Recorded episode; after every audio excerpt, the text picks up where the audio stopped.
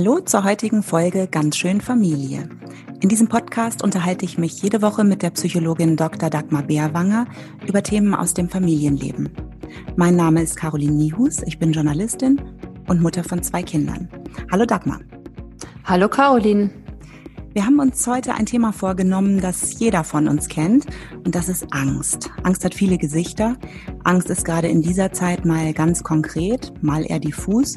Und mit Angst müssen wir auch in der Familie umgehen. Es gab auch einige HörerInnen-Fragen dazu. Also das ist schon ein Thema, das momentan sehr präsent ist, oder?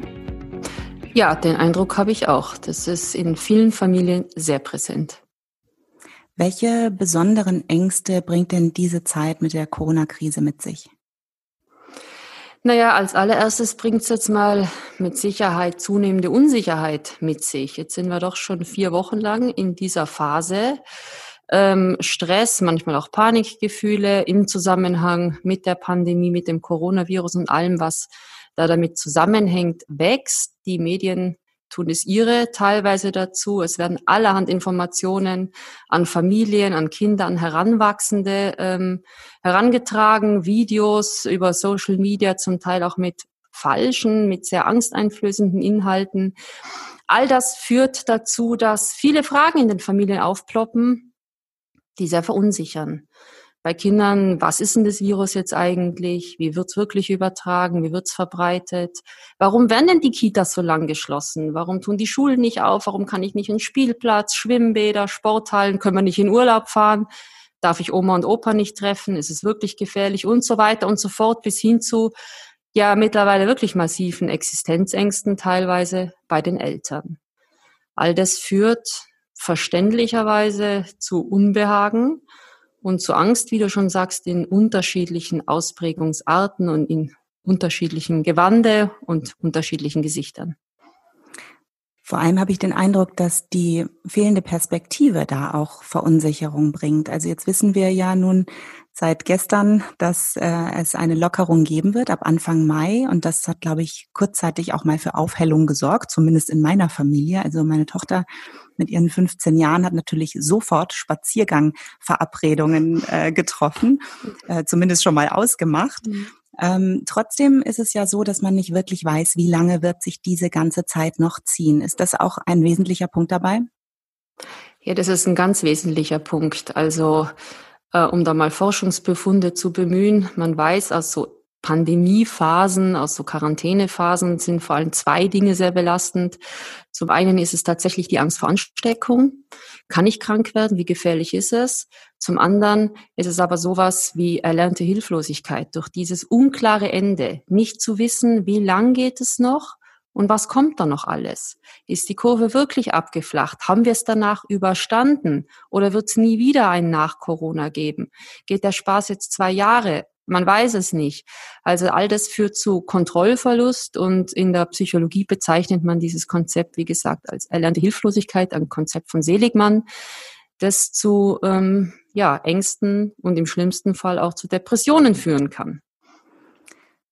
Was ich schwierig finde, dass man Angst nicht immer gleich als Angst erkennen kann. Also Angst zeigt sich ja eigentlich in den seltensten Fällen so klischeemäßig mit Zähneklappern und Zittern, ähm, mhm. sondern es gibt da viele Gesichter. Welche Gesichter von Angst äh, kommen denn für dich so in der Praxis häufig vor? Ja, es gibt sehr viele Gesichter von Angst und manches erkennt man auch gar nicht sofort als Angst und manches steigert sich bis hin zu tatsächlicher Angststörung. Da schlagen Kinder- und Jugendpsychiater ja auch schon Alarm. Ähm, allen voran Herr Professor Schulte-Körneff, Direktor der Kinder- und Jugendpsychiatrie in München, der mit einer enormen, einem enormen Anstieg von Ängsten und Zwangsstörungen bei Kindern und Heranwachsenden warnt. Da ist es dann schon in einem Ausmaß, wo es offensichtlich ist, aber es kann ganz andere, erstmal unscheinbare Symptome mit sich bringen, die man gar nicht mit Angst vielleicht in Zusammenhang bringt, bis hin zu, dass Kinder vielleicht ruhiger sogar werden und zurückgezogener, erstmal Dinge mit sich ausmachen, äh, dass sie unruhiger schlafen, dass man grübelt, dass man vielleicht angespannter ist, dass man mehr streitet, dass Wut plötzlich viel stärker zum Vorschein tritt, bis hin zu, dass man ähm, ja, geliebte Rituale so zelebriert und ausdehnt, dass sie irgendwann tatsächlich wie ein Zwang die ganze Familie im Griff haben. Mhm. Wir haben dazu auch eine Hörerinnenfrage, die ich dir gern stellen würde, Dagmar. Ja, gern. Meine vierjährige Tochter braucht neuerdings abends sehr lange, um einzuschlafen. Sie hat Angst vor einem Geist in ihrem Zimmer und ich kann ihr diese Idee einfach nicht ausreden. Wie kann ich ihr ihre Angst nehmen oder wird das von allein besser? Ja, da fällt jetzt natürlich viel dazu ein, was man gern nachfragen wollte. Aber allen voran ähm, erstmal die Ermutigung dazu zu sagen, ähm, Angst gehört zur Entwicklung dazu. Angst ist etwas, was zu einem gesunden Leben dazugehört. Es hat eine ganz wichtige Funktion. Es ist stammesgeschichtlich auch das, eine der ältesten und intensivsten Gefühle, ganz tief im Gehirn angedockt im sogenannten limbischen System. Und wir brauchen es zum Überleben, weil es sagt uns, da ist irgendwas nicht in Ordnung. Ich fühle mich bedroht. Soll ich jetzt angreifen oder fliehen? Diese zwei grundsätzlichen Verhaltensmuster. Also es ist erstmal was sehr Gutes. Es weist uns darauf hin, da ist was. Und Mut ist jetzt nicht die Fähigkeit, diese äh, Angst nicht zu haben, also sie irgendwie wegzudrücken, sondern Mut heißt, entwicklungspsychologisch gesehen, diese Angst anzuerkennen und diese Angst irgendwann zu überwinden. Das heißt, ähm, in dem konkreten Fall also ein bisschen Mut machen, ähm, dazu ermutigen, hinzuschauen, also diese Angst, was jetzt erstmal paradox klingt, größer werden zu lassen, indem ich ihr Raum gebe, indem ich mir das anschaue, indem ich äh, das Kind in seiner Sprache erzählen lasse, wovor hast du denn Angst? Also es nicht vorschnell rational wegdrücke und sage, du musst aber keine Angst haben. Ich bin doch da, du bist nicht allein. Da gibt's doch gar keinen Grund, Angst zu haben, sondern erstmal hinzuhören, und äh, dem Kind das Vertrauen zu geben, erzählen zu dürfen. Und für Kinder ist es manchmal wie so ein Testballon. Sie geben kleine Häppchen preis und schauen, wie reagiert der Erwachsene. Wischt er das vom Tisch und sagt so ein Quatsch, Angst vor Monster, es gibt kein Monster, schau, ich zeig dir das und dein Bett ist kein Monster. Oder nimmt der Erwachsene mich ernst und lässt mich mehr davon erzählen. Also um bei diesem Monsterbeispiel zu bleiben, lässt er mich beschreiben. Wie schaut denn dein Monster? Ach, du hast Angst, da kommt ein Monster in der Nacht raus. Wie schaut denn das Monster aus? Äh, wie groß ist das Monster? Was hat das für ein Fell? Welche Farbe? Hat es vielleicht sogar einen Namen? Wann kommt es in der Nacht raus? Kommt es raus, weil es Hunger hat? Also das klingt erstmal paradox und man meint, ich mache die Angst doch dann noch größer oder Angst vor Spinnen. Willst du nicht einschlafen, weil da Spinnen, das Kind erzählt, ja, ich habe Angst, da kommen Spinnen. Das sagt, wie schauen die Spinnen aus? Sind die groß? Sind die klein? Wie viele sind's? Gehen die gern über das weiche Kissen? Also dem ganzen Raum geben. Diese diffuse Angst aus dem Dunklen ins Licht ziehen und mal genau anschauen. Mhm. Das passt schon mal zu der Formulierung, die diese Mutter auch hatte in der Mail. Ich kann ihr diese Idee nicht ausreden. Also das lässt sich offensichtlich nicht einfach wegreden, sondern äh, man muss sich damit beschäftigen, dass dieser Geist in dem Fall für die Tochter tatsächlich da ist. Spannend ist es immer, ähm, vielleicht auch dem Kind zusammen kreative Ideen zu finden, wie man dem jetzt Herr wird. Also im Fall vom Monster zum Beispiel, mit dem Kind, äh, ja, gibt's ein Spray gegen das Monster oder soll man dem Monster mal Lockenwickler verpassen oder die Haare färben oder darfst vielleicht mal sogar eine Nacht bei dir im Bett schlafen oder lass uns dorthin schauen. Also all das äh, A, nicht einfach abwarten, äh, ob es von alleine weggeht oder nicht. Schön ist immer ähm, so eine Urerfahrung dem Kind zu ermöglichen. Da war eine Angst da, ich war nicht allein. Und je kleiner das Kind ist, je jünger das Kind ist, desto weniger kognitive Strategien hat es, diese Emotion zu regulieren. Und die Erfahrung, da war jemand, hat mir geholfen, diese Angst anzuschauen. Und diese Angst ist tatsächlich kleiner geworden. Eine ganz großartig und wesentliche Erfahrung, die ich wie ein Schatz ein ganzes Leben lang mit dabei habe. Ich habe es geschafft, diese Angst ähm, zu bewältigen, diese Angst kleiner werden zu lassen. Und damit habe ich, um wieder neurophysiologisch zu sprechen, einen kleinen Pfad geschaffen zwischen diesem Säugerhirn, dem Hypothalamus, hin zum rationalen Hirn, dem Cortex. Ein, ein, ein Pfad, der, wenn ich ihn oft gehe, irgendwann zu einem Weg wird und irgendwann zu einer Autobahn, bei der ich lerne, Ängste oder alle grundlegenden, heftigen Emotionen, die ich habe, zu reflektieren und letztlich zu regulieren. Eine der wichtigsten und spannendsten Entwicklungsaufgaben, die ich lernen kann und die mich ein Leben lang begleiten werden. Mhm. Also vielleicht noch mal kurz zusammengefasst, was ich jetzt auch selber spannend finde an diesem Tipp von dir. Das eine ist also nicht das rational wegwischen. Es gibt keinen Geist, kein Monster, was auch immer.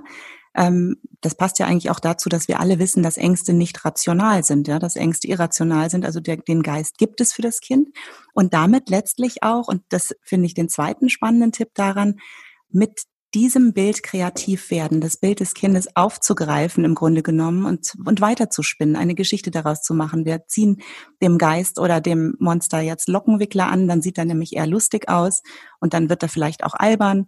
Ähm, Finde ich allerdings auch eine große Herausforderung. Also da ist wirklich Kreativität bei den Eltern gefragt. Jetzt ist das ja gerade eine Zeit, in der auch wir Eltern sehr viele Ängste mit uns rumtragen, äh, konkrete oder auch diffuse, wie schon angesprochen. Ähm, man sagt, es gibt so eine Übertragung von Ängsten der Eltern auf die Kinder. Gibt es die wirklich und wie sieht die aus? Ja, also die ganze Entwicklung ist äh, ein Walzer, sagt Barbara Bowman, eine bekannte Entwicklungspsychologin zwischen Anlage und Umwelt. Ich komme mit einer gewissen Disposition, einem Temperament zur Welt. Das kann ängstliche Disposition sein. Und ich habe aber auch tagtäglich Eltern oder eine Umgebung vor mir, die mir Dinge vorlebt und mir zeigt, und mich das dadurch lehrt, wie ich mit Aufgaben äh, und Schwierigkeiten umgehen kann. Und wenn nun eine Disposition, eine ängstliche Anlage vielleicht auf ängstliche Eltern trifft, dann kann man sich ja denken, dass das eher ähm, zu einer ausgeprägten Symptomatik führen kann, nicht muss, als wenn ich äh, im umgekehrten Fall vielleicht ähm, Eltern habe, die mir vorleben, ähm, ich habe zwar Angst davor und ich habe den Mut, die, diese Angst auch auszusprechen, aber ich habe die absolute Überzeugung, ich werde dem Herr. Und das, diese Glaubenssätze übertragen sich wie ein Staffelholz. Die gibt man weiter, ob bewusst oder unbewusst. Habe ich die Überzeugung, ich bin Spielball des Schicksals und bin dem ausgeliefert, kann wenig dazu beitragen. Oder habe ich die Überzeugung, das mag jetzt eine schwierige Situation sein, ja, und ich mache mir große Sorgen, aber ich glaube, ich werde das Kraft meiner Kompetenzen und vielleicht auch mit meinem Partner zusammen schaffen. Diese Überzeugung übertragt sich auch aufs Kind, die wird vorgelebt.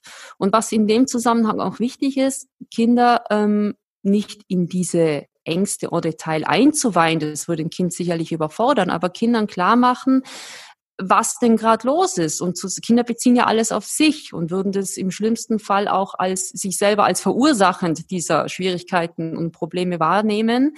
Also Kindern eine Erklärung zu geben und zu sagen, ja, wir machen uns gerade Sorgen, aber wir bekommen das in den Griff. Und das Wichtigste ist, es hat nichts mit dir zu tun. Und wir schaffen das. Du musst es nicht schaffen, wir schaffen es. Aber wenn wir vielleicht manchmal lange Gesichter machen, so ist es, weil wir uns da ein bisschen Gedanken drüber machen, weil wir vielleicht auch Angst haben und jetzt erst ab und zu mal grübeln müssen, wie kommen wir denn da gemeinsam wieder raus. Aber wir schaffen das ganz bestimmt. Also ganz wichtig, erstmal mit der ähm, richtigen und positiven und selbstbewussten Haltung zu beginnen. Wir werden uns diesen Ängsten und Schwierigkeiten stellen und werden das auch schaffen. Dazu sind wir Eltern auch aufgerufen. Aber es ist natürlich nicht nur das, sondern es geht auch darum, dass man vielleicht gewisse Techniken an die Hand bekommt, wie man mit Ängsten umgehen kann. Und da sprechen wir jetzt mit einer Kollegin von dir weiter, deren Spezialgebiet das Thema Angst ist. Und die kennt Techniken, mit denen man sich selbst helfen kann. Dagmar, vielleicht kannst du kurz einführen, wen wir heute zu Gast haben. Ja, ich freue mich ganz besonders, dass heute eine sehr liebe Kollegin von mir mit dabei ist. Das ist die Frau Dr. Heidemarie Scheer. Die ist psychologische Psychotherapeutin für Verhaltenstherapie, hat eine Praxis in München und hat sich, das hat sich mir zufällig ergeben, über die Jahre auf Ängste spezialisiert, hat sehr viele Patientinnen und Patienten mit Angstsymptomatik und ich freue mich ganz besonders, dass wir Sie heute hier mit dabei haben. Heidemarie, nun hast du äh, sehr viel Erfahrung mit Patientinnen und Patienten mit Angstsymptomatik. Was ist denn dein Eindruck aufgrund von Corona? Hat sich das verändert, verstärkt? Auf jeden Fall. Äh, ich habe eine Praxis, die mit sehr vielen Angstpatienten ähm, ausgestattet ist. Ähm, viele Angstpatienten sind bei mir und die Unsicherheit, die bei diesen Patienten jetzt auch noch zusätzlich vorherrscht, führt natürlich zu einem Aufflammen von Ängsten und äh, äh, Ängsten, diffusen Ängsten, die äh, erstmal mit, mit dieser Krise zusammenhängen, die wir jetzt haben. Und wir müssen anerkennen, dass wir hier erstmal eine Krise haben. Es ist eine Krise, eine persönliche, eine gesellschaftliche, eine wirtschaftliche, eine spezielle, eine globale, eine persönliche Krise. Und diese Krise stürzt die Menschen natürlich in Unsicherheit und Angst. Was haben wir hier? Wir haben einen in Anführungsstrichen unsichtbaren Feind. Die Medien berichten über tödliche Ausgänge in tausender Höhe. Äh, wieder andere Wissenschaftler erzählen, es ist ja nur eine normale Grippe. Der durchschnittliche Mensch, der die Nachrichten hört, fühlt sich dem ausgeliefert und weiß nicht mehr, was er glauben soll, was er tun soll. Und natürlich kommt er dann, meine Patienten, zu mir und fragen nach, sagt, ich habe so Angst, dass ich krank werde. Ich habe so Angst, dass ich sterbe. Ich habe so Angst, dass meine Kinder sterben. Ich habe so Angst, dass meine Eltern sterben. Und da gilt es erstmal zu würdigen, zu sagen, ja, es ist eine Krise. Es ist eine Zeit, in der jeder Mensch ängstlicher wird, als er vorher war. Was kannst du denn dann jetzt äh, aufgrund deines reichen Erfahrungsschatzes den Familien raten? Was können sie denn ganz konkret machen, um mit diesen Ängsten umzugehen?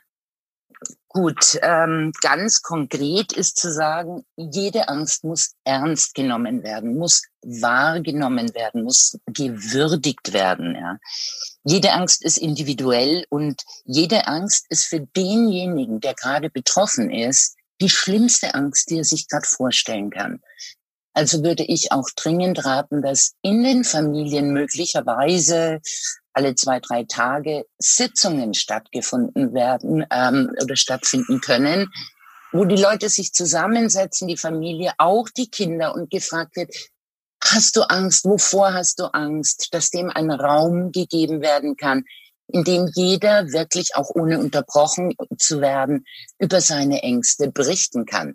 Sprich, dass ähm, die, die Dasein füreinander, zuhören, annehmen, was das jeweilige Familienmitglied äh, äh, berichtet und nicht drüber wegreden. Ach, das ist doch ein Schmarrn und äh, da brauchst du doch nicht aufregen und ja, die Würdigung, die Wahrnehmung, das Ernstnehmen, das ist der Schritt eins.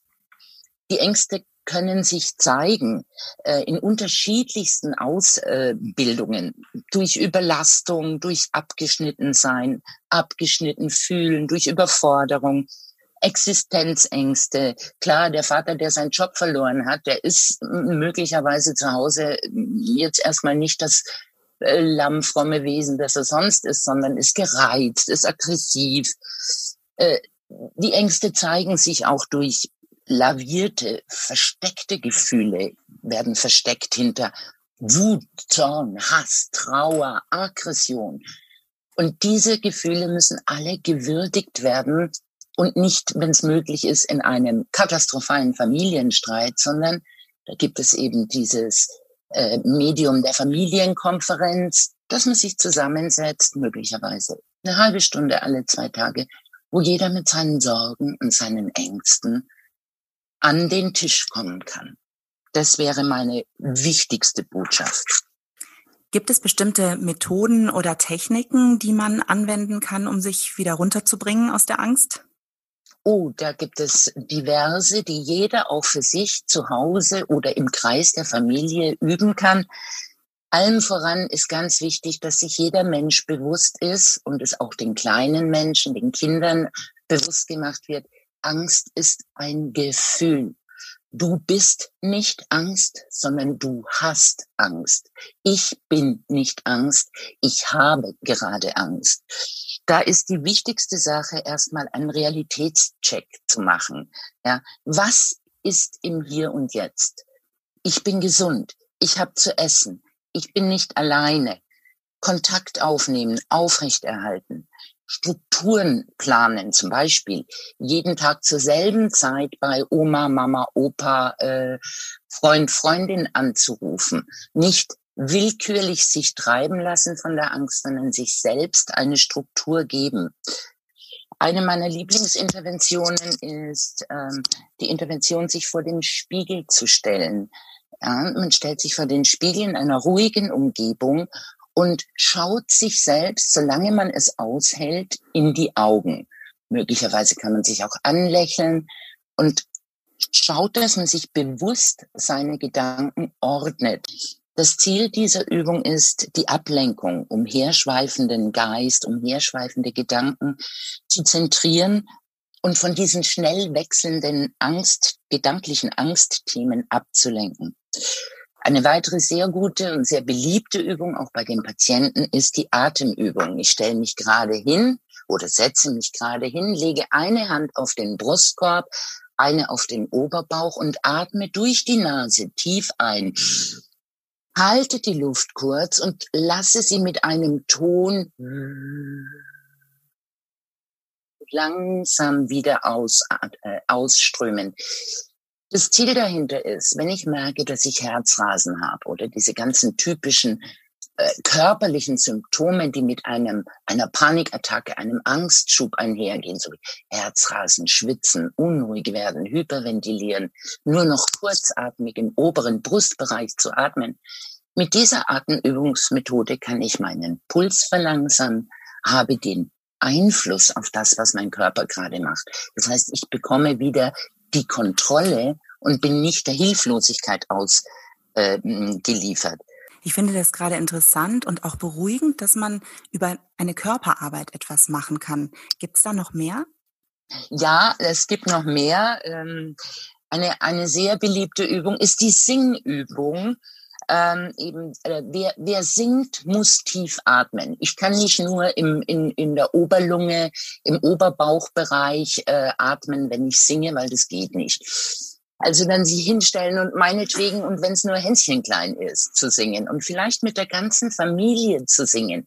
Dadurch atme ich durch und durch den Atem habe ich die entsprechende Möglichkeit, meine Gedanken zu beruhigen. Denn wenn der Geist sinkt, dann kann er sich nicht konzentrieren auf Panikgedanken, auf Angstgedanken, ja. Und es ist schon fast wurscht, was man da für ein Lied singt. Sein Lieblingslied kann man singen, dabei tanzen. Eine der äh, Übungen, die ich gerne empfehle, ist eine Lachübung. Die Übung ist alt, die kennen viele Leute. Ich möchte sie trotzdem gerne hier vorstellen. Alternativ, man stellt sich wieder vor den Spiegel alleine oder in der Runde der Familie und beginnt einfach zu lachen. Ha, ha, ha, ha. Oh, oh, oh, oh. Hi, hi, hi, da muss man gleich mitlachen. genau. Und das, und das ist, äh, wer lacht, geht in eine körperliche Entspannung, in die Entspannung des Zwerchfells. Und wer lacht, der geht auch raus aus Panik und Horrorgedanken. Und das Ziel hier ist, wie schon gesagt, die Lockerung, die Entspannung des Zwerchfells, aber besonders ähm, lau laufen die Gedanken dann freier, wenn ich ins Lachen komme. Und dabei sollte man sich auf den Bauch halten und die Luft aus den Lungen rauspressen. Es gibt noch eine, eine Übung, die ich besonders alleine lebenden Menschen oder älteren Menschen, die im Moment leider keinen Kontakt zu ihren Angehörigen haben dürfen, ähm, neben der strukturierten Anrufzeit, ja, dass man jeden Abend um 19 Uhr meinetwegen oder wann auch immer, seine Lieben anruft, wie gesagt, nicht willkürlich den Tag über verteilt, weil das bringt wieder Unruhe und Aufregung.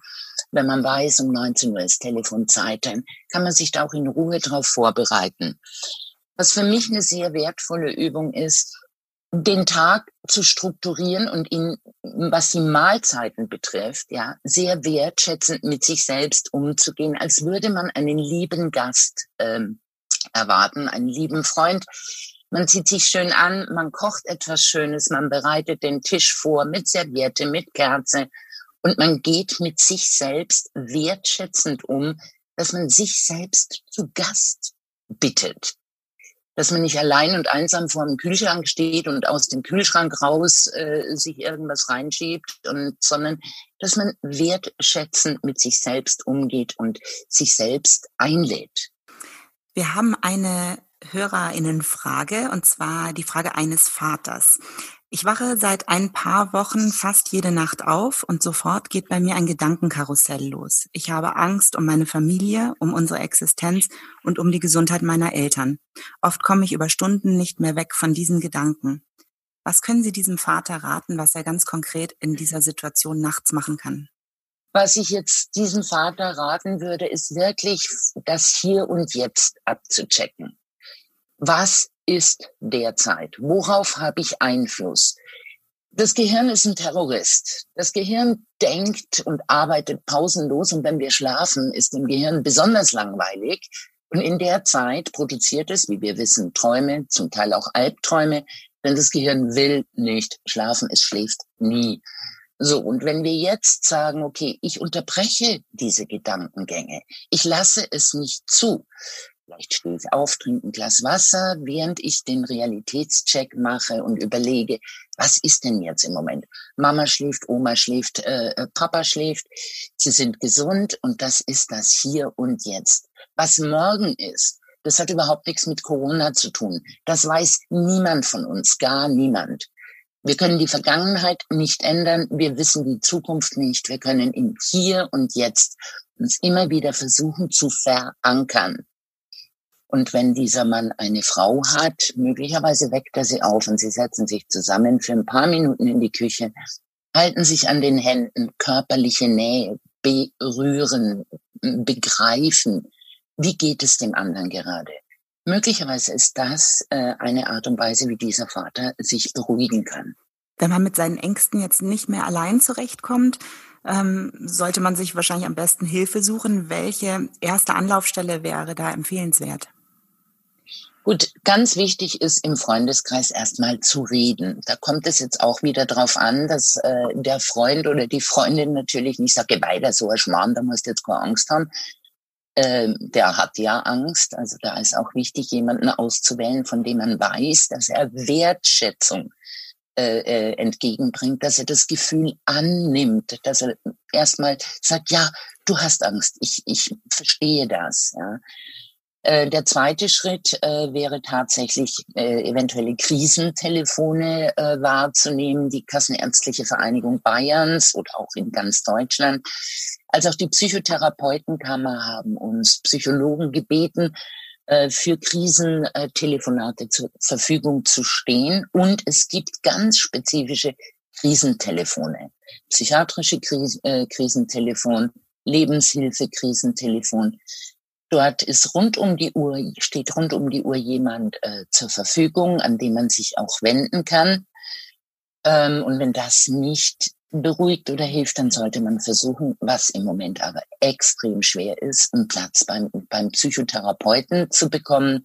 Das bedeutet nicht, dass man jetzt gleich eine Psychotherapie machen möchte, äh, möchte oder muss, sondern dass man eben auch äh, ein paar Gespräche äh, erstmal führen kann. Ja, möglicherweise reicht das auch schon aus, um den Menschen zu beruhigen, wobei wir keine Zauberer sind. Wir können die Ängste nicht wegmachen. Was wir machen können, ist ein liebevolles Verständnis in unserem Gegenüber zu wecken für die Gefühle, die er gerade hat. Und wir versuchen den Fokus des unseres Gegenübers wegzulenken vom Horrorszenario aber natürlich erst, nachdem wir es ausreichend gewürdigt haben. Ja, großartig, Heidemarie. Vielen Dank. Da war ja sehr viel für alle, denke ich, dabei. Ähm, Dankeschön. Und bitte bleibt gesund. Bleibt ihr auch gesund.